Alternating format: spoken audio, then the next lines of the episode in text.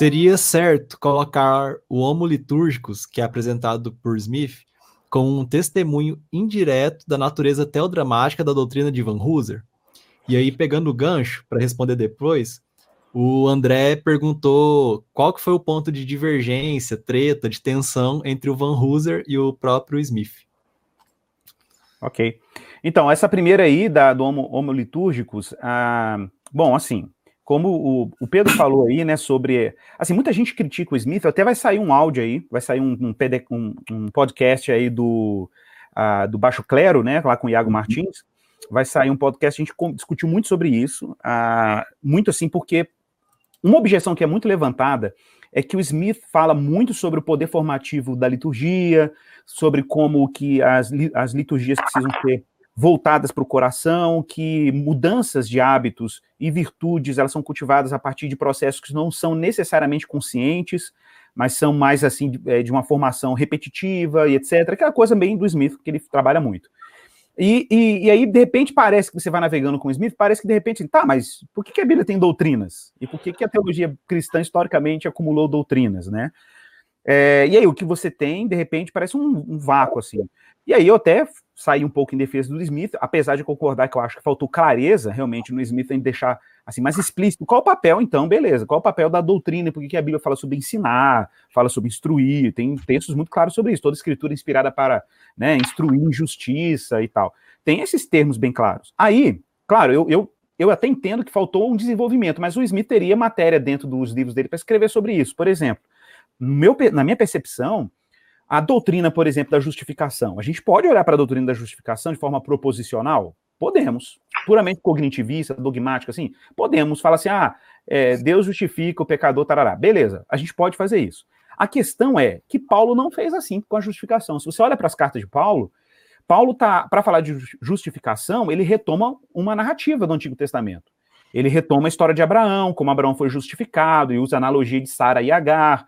Então, Paulo não elabora a teologia, apesar de parecer proposicional nas cartas, né? O pano de fundo de afirmações doutrinárias são dramas que Deus operou para fazer a salvação. A própria obra da cruz é isso. A obra de Jesus é dentro de um drama histórico de quem é Jesus, do que ele fez, do que ele realizou, as obras dele, enfim.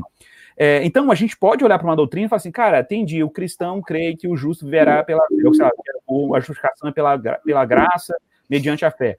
É uma afirmação proposicional? É, mas cada uma dessas sentenças é como se fossem arquivos zipados, que quando você abre, tem uma narrativa por trás. Né? Então, essa afirmação que eu estou fazendo aqui, eu acho que foi que eu encontro mais no Van Hooser do que no Smith. De fato. Eu encontro isso aqui muito mais no Van Hooser do que no Smith. O Smith tem uma preocupação legítima, tá? Qual é a preocupação legítima do Smith? Que, na minha opinião, a gente precisa pensar nela com carinho.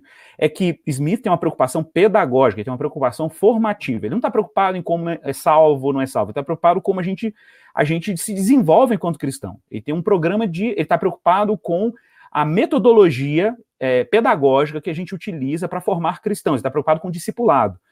Então, se essa é a preocupação dele, ele vai falar: olha, por que, que eu estou preocupado com isso? Porque a nossa antropologia tem que ter ajustes. Aí ele vai dar essa ênfase, uma ênfase que, segundo ele, é mais agostiniana, de que o homem é um ser de desejo, por aí vai. Só que ele vai para além disso, né? Ele vai propor que, na verdade, a prática litúrgica ela tem um, tem um elemento formativo que os nossos programas de discipulado estão ignorando. E por isso a gente tem formado com menos eficiência do que o shopping center. ou os comerciais, né?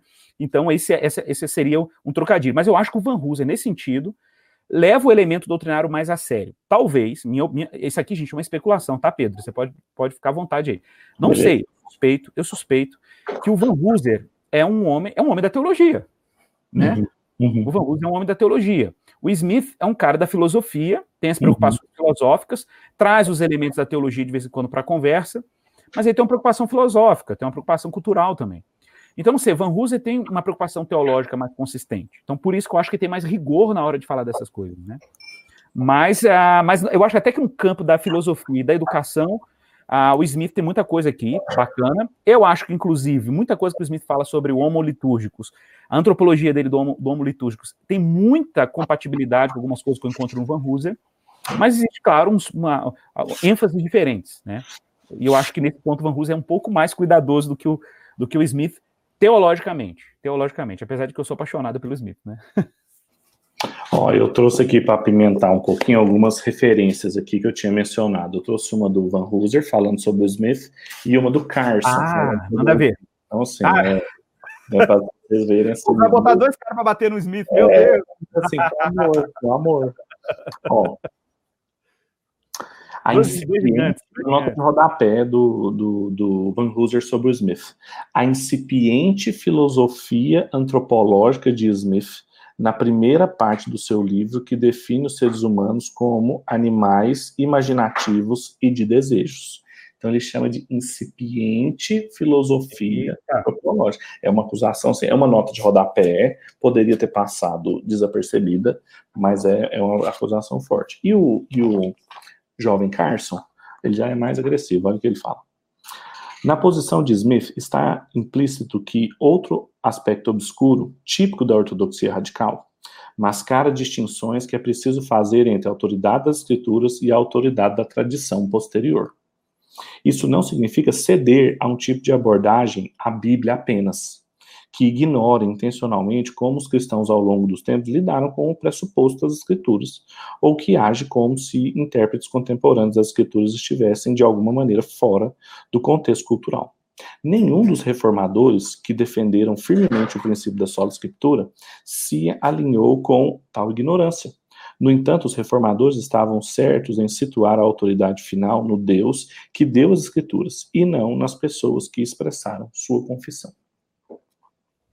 Então ele fez aí umas, umas diferenciações que dá para vocês entenderem, assim, que nível que está esse debate. Antropologia, filosofia da antropologia, é, importância da, qual é a importância da tradição para os conservadores, como Carson, representante. É, ela, ela, é importante, mas não significa que é só a Bíblia, uma espécie de snobismo cronológico. É, eles, eles a, a, tradição tem importância, mas ela não, ela não, tem importância como formativa de jogos de linguagem doutrinários, como o Igor falou. Exatamente. A doutrina é muito preciosa para o Van Hooser. Ela é Exato. sempre resultado da fé em busca de entendimento canônico e nunca é, filosófico, antropológico, sociológico. Assim exato, exato. E a crítica do Smith, inclusive, ao Van Hooser, eu achei aqui na minha na, no, no Who is Afraid of Relativism, né? Uhum. A nota de rodapé dele é uma crítica justamente à herança do, da filosofia da linguagem lá, o pragmatismo do, uhum, do né? É, exato.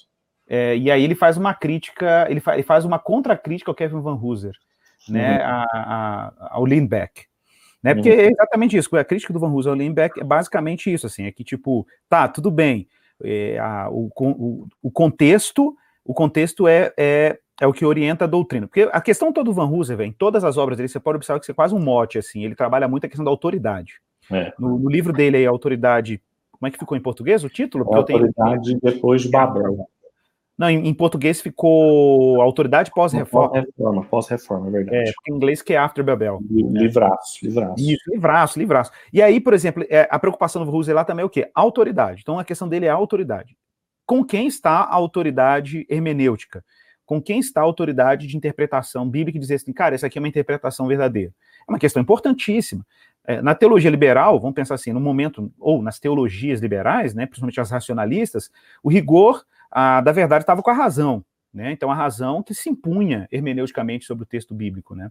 A, o, pós o liberalismo teológico teve esse problema, e eles reagem a isso, naturalmente. São pós-modernos, então estão reagindo a isso. Mas aí a reação é, é, é qual? A reação é, não, então a coisa está com a comunidade. Não está no indivíduo também, porque isso é muito moderno, mas está na comunidade. Tá, mas a gente tem inúmeras comunidades, né?